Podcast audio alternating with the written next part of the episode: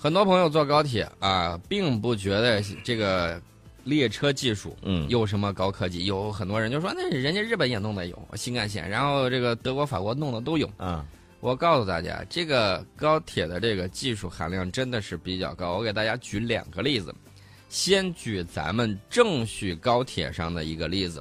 二零一六年的七月十五号，一个世界级的新速度，两列中国标准动车组以超过四百二十公里的时速在郑徐高铁上交汇。这就是《速度与激情》啊，这是高铁列车交汇重联运行速度的世界最高纪录。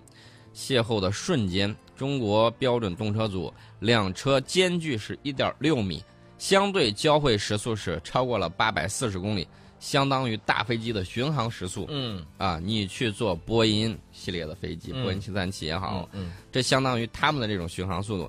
交汇时候产生的压力波相当于一平方米，瞬时受重将近二百公斤。也就是说，像英哥这样的，嗯一平方米，嗯，然后弄一个二百公斤的大胖子压你身上，就哎呦这么大的这个力量那。那还不够我压趴那儿了啊，如此高的这种压强，车内的工作人员和体验者没有任何不适感啊！大家感觉到了没有？这是一个方面。另外一个呢，就是二零一六年底有一个世界级的这个跨度嗯啊，沪昆高铁全线贯通，动车组驶过贵州的北盘江大桥只花了八秒钟，时间很短。嗯。建设者为此八秒花了整整六年。呃，这一点啊，大家可能嗯感受一下是不太一样的，什么呢？就是过去大家坐那个绿皮火车的时候，是吧？嗯咣当当，咣当当，你你这个有时候你泡一杯茶，比如说你正想喝水呢，一个这个咣当当，你可能就洒在身上了，对吧？但是现在你看咱们坐高铁，非常的平稳，嗯，是吧？这个我举这个例子，不只是说它的平稳的问题，嗯我要说的就是跨度。这个跨度有多大呢？因为这个是世界上跨度最大的钢筋混凝土拱桥，北盘江大桥主跨是四百四十五米，距离江面高度是三百米。大家嗯想象一下，等于说你在一个摩天大楼的顶部，然后以这个相当于十级狂风的这种峡谷风速，在这里头以三百公里的速度驶过，啊，桥面变形，你猜只有多少？嗯，三毫米。哎，你说这个桥面变形，实际上就是说呢，呃，遇到一些恶劣天气，比如大风天气的时候，这个桥面它并不晃动，是吧？等于这个意思。世界前沿的标准是十毫米嗯啊，比它低了三倍多。看啊，看大家看到了没有？这个就是技术的这种进步，嗯真真正正的是技术高科技含量的这个东西。你看，我们刚说完这个问题，很多朋友就来答案了。我告诉你，你知道瞬间有多少吗？瞬间有瞬间有三十多个朋友都会来来来这个答回答问题了。按先来后到吧。那没错啊，这样，呃，先公布一下正确答案。到二零二零年的时候呢，我国的这个高铁的总规模总里程是多少？三万公里。三万公里。好，我最早发来的啊，第一个发来的是美好时光，第二个发来的是孙月清，第三个呢是一位这个呃叫酒店用品这位朋友啊。嗯，这样吧，我们今天送三位是吧？送三位甲嘛，咱一说就是前三甲是吧？啊，嗯，这三位听众朋友，您抓紧时间把您的这个姓名、电话发过来。哎，这样子的话呢，我们会送给您的是万岁果园红枣为您提供的早有心上人和这个无核枣各一份儿啊。所以呢，您这三位美好时光、孙月清和这位叫这个酒店用品的这位朋友啊，您呢抓紧时间把这个您的姓名和电话发过来。我们接着往下聊我们的这个节目啊。呃，最近一段时间，我非常关注美国海军的一系列的动作啊因为前一段时间说老出碰碰船，嗯这碰碰船呢，终于调查到人了。这一调查到人，出问题了啊！一下涉及到六十多名将领、数百名军官，是海美国海军的贪腐案。嗯美国海军也在反腐啊，主要发现在都在哪儿呢？都在第七舰队，海美国海军军纪不整，然后指挥官玩忽职守。那么名誉扫地的第七舰队呢，又因为一场大规模的腐败案调查，更加抬不起头。这看来在日本已经被日本的那个榻榻米跟清酒给灌晕了吧？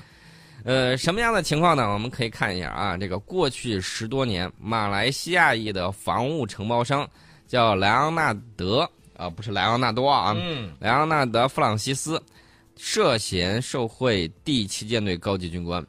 那么，美国海军的犯罪调查局以及美军呃以及美国司法部的反腐调查名单，近日已经扩大到超过六十名美国海军将领以及数百名军官。嗯说莱昂纳德对海军的贿赂渗透之深，当年前苏联间谍机构科格勃都相形见绌。啊啊！我当时一听，我说：“哇塞，比科格勃都厉害的一个人到底是怎么办呢？科格勃都消失这么久了，你还把人家拿出来辨识啊？真的是不应该啊！”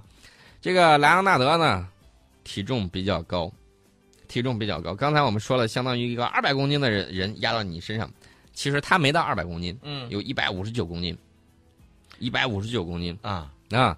然后得了一个绰号叫“肥胖的莱昂纳德”啊，这是绰号啊。嗯他的亚洲格兰海上防务公司主要经营海上防务后勤补给、承包工作，因为几乎是一手掌握着整个第七舰队在东南亚的补给供应链。这一手遮天啊！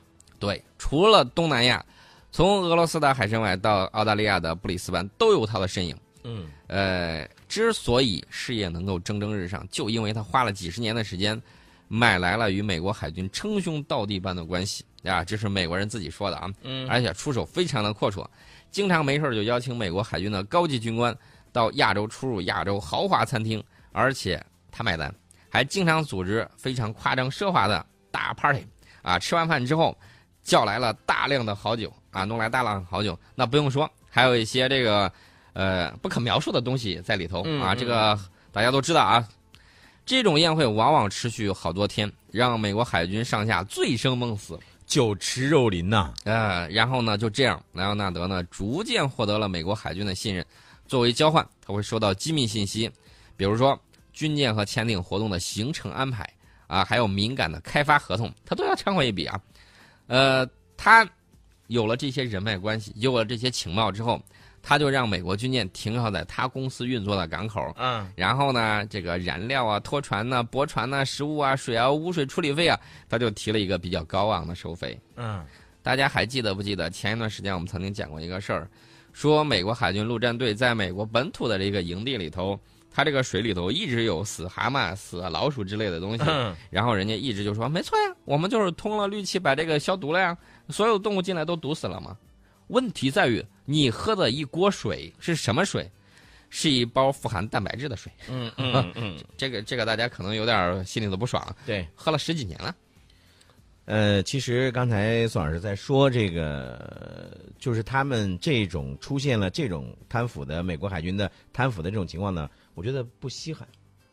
之前宋老师你还记得不记得？嗯你曾经在节目当中给大家来说到过，就有这种叫这个承包商是吧？嗯所谓的这种承包商这种角色，啊，通过贿赂的这个美国的这些这个海军的军官，哎，然后呢获得一些机密的情报，再把这些机密的情报呢再倒手给卖出去，是不是？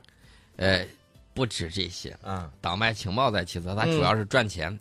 二零一五年的时候，他不是被呃这个呃法庭然后就审他了嘛？嗯他终于低头认罪了。他刚开始只承认贿赂众多美国海军军官，还有骗取了美国海军超过三千五百万美元。按理说这不是什么大数字啊，对，但是美国海军犯罪调查局又查了两年说，这只是一起超级贿赂案的冰山一角。嗯呃，冰山一角啊。然后美国司法部协力美国海军犯罪调查局顺藤摸瓜，先针对二十八名美国海军军官提出了刑事指控，其其中包括两名美国海军上将，海军上将啊，这个级别很高的。然后又审查了四百四十名其他现役和退役人员的行为，呃，审查内容就包括了他们在同弗朗西斯及其公司亚洲格兰海上防务公司打交道的时候，可能违反军事法或者是联邦道德规范等等一系列这个东西。嗯，对于这个弗朗西斯对美国海军上下的百般腐蚀，一个匿名的美国退役军官承认说，连苏联曾对我们的渗透都比不上弗朗西斯，科格勃也做不做不到他做过的那些。嗯嗯呃，其实呢，这个事情怎么说呢？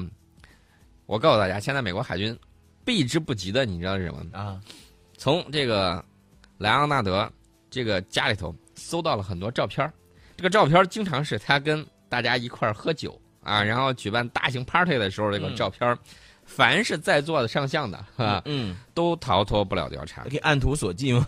啊。嗯他即便说他受到了美国海军的信任，嗯即便他成为美国海军犯罪调查局的调查对象，仍然以 VIP 的身份嗯啊，very important person 嗯啊，以这个身份出席美国各地举行的海军活动，照样出场。你看看牛不牛？不光是这个，他当他跟当时时任美国海军作战部部长乔纳森·格林纳特上将握手谈笑，照片铺天盖地嗯啊，包括美国海军军官学校最高级军官的交接仪式，人家照样抛头露面，跟没事人一样。呃，而且他跟这个海军军校的这个校长米勒中将也有互动，米勒中将甚至专门安排弗朗西斯参观他的私人官邸。你看看这些事情，然后还有这些人，大家觉得我说完了吗？没有。前任海军作战部部长拉夫黑德上将跟莱昂纳德照样关系密切，基石很广阔吧，嗯，人脉非常的牛吧。到目前为止，我还没见过有这么强人脉的。哎你说的他是所谓的这个人脉，他是靠什么来的呢？其实就是靠他这种拉着这个美国的这个海军的这些军官们呢，就是无非吃吃喝喝，是吧？呃，当然现在美国太平洋舰队有一些军官很少的人说，我就看他不顺眼，我觉得他就不够格，反正他邀请的活动我一次都没参加，结果他成了光荣的少数派。嗯嗯嗯我不关心他这一个人到底有什么样的情况，你知道我关心的什么？嗯啊，我关心的是美国海军现在的这个战斗力到底怎么样的问题。呃，美国海军的战斗力，按照他自己的这个说法，就是我个人理解是这样啊，就是当他需要向这个美国国会伸手要钱的时候，他就会说：“哎呀，他不行我们这海军是是不行的是，老虎是是要那个什么什么的。”当他需要炫耀的时候，就说：“哎，我们那个海军是如何如何的啊。其实我甚至不关心美国海军到底怎么了，我嗯关心的是另外一件事情，就是通过这个事儿，你会发现他通过整治能否让美军的这个战斗力更上一个层次，”嗯还是说这只是一个人啊？说不定还有其他没有查出来的还有好多。也就是说，这回呢，说不定是莱昂纳德，哎，下一回呢，可能是去昂纳德，是不是？有来有去嘛，是不是？嗯，那就他有这一个，又会有另外一个，这这这个事儿，你看前两天有一个新闻嘛，七艘航母是吧？七艘航母一块儿出去了，七艘航母啊，对呀、哎呀，这个七艘航母，我现在还是很羡慕的啊，啊真的是很羡慕啊！什么时候我们才能够来一沓呢？这个真的是很想要、啊。面包会有的啊，啊，这个不管美国海军自己出了多少事儿，美国军队里头情报机构还是有很多人在干事儿啊。嗯比如说 CIA 啊，CIA 最近有一个东西特别给力啊，这个怎么给力呢？就是经常性的，他会举办一些什么呢？嗯呃，国际上的学术交流会。啊，等到去的时候，大家就会发现，这个里头真正的科学家跟这个 CIA 的特工一比，CIA 的人占多数。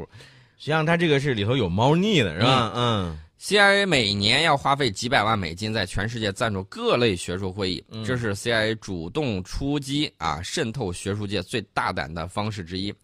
呃，我告诉大家他具体的手法：先把目标科学家引出国外，躲避目标国的政府监控，嗯然后再在一个放松的环境之下和目标科学家进行私人接触，嗯并且使用各种手段让目标科学家叛变。嗯学者们虽然可以通过互联网交换学术信息，但是也希望通过学术会议这个上台面啊，来提高自己的这种知名度。嗯嗯去了之后，啊，你就会发现这个间谍的数量 成了问题。嗯，这种手法呢，已经对对谁呢？对谁？对伊朗的科学家啊，经常性这么做。嗯大家想一想，伊朗的这种离心机为什么会出问题啊？嗯嗯嗯一定是有人把病毒植入进去了。那谁植入的呢？伊内朗部人是吧？伊朗应该会有所察觉、对啊。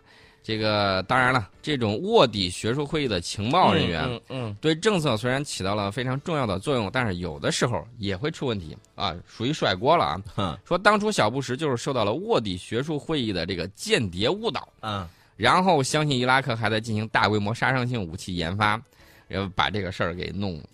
弄弄弄弄弄弄弄，最后弄到一个不可收拾的一个局面。萨达姆现在肯定会说冤枉啊！明年的节目，想要完整的收听我们的节目，请加我们的微信公众号 H O T 九八六宋伟观天下。嗯加这个公众号的时候，你可以免费的收听到完整的节目。嗯啊，所以说各位搜索 H O T 九八六之后呢，就能关添加关注，在明年开始二零一八年开始就能在公众号上免费收听我们的节目了。啊，各位我们的朋友们，赶快去关注公众号吧。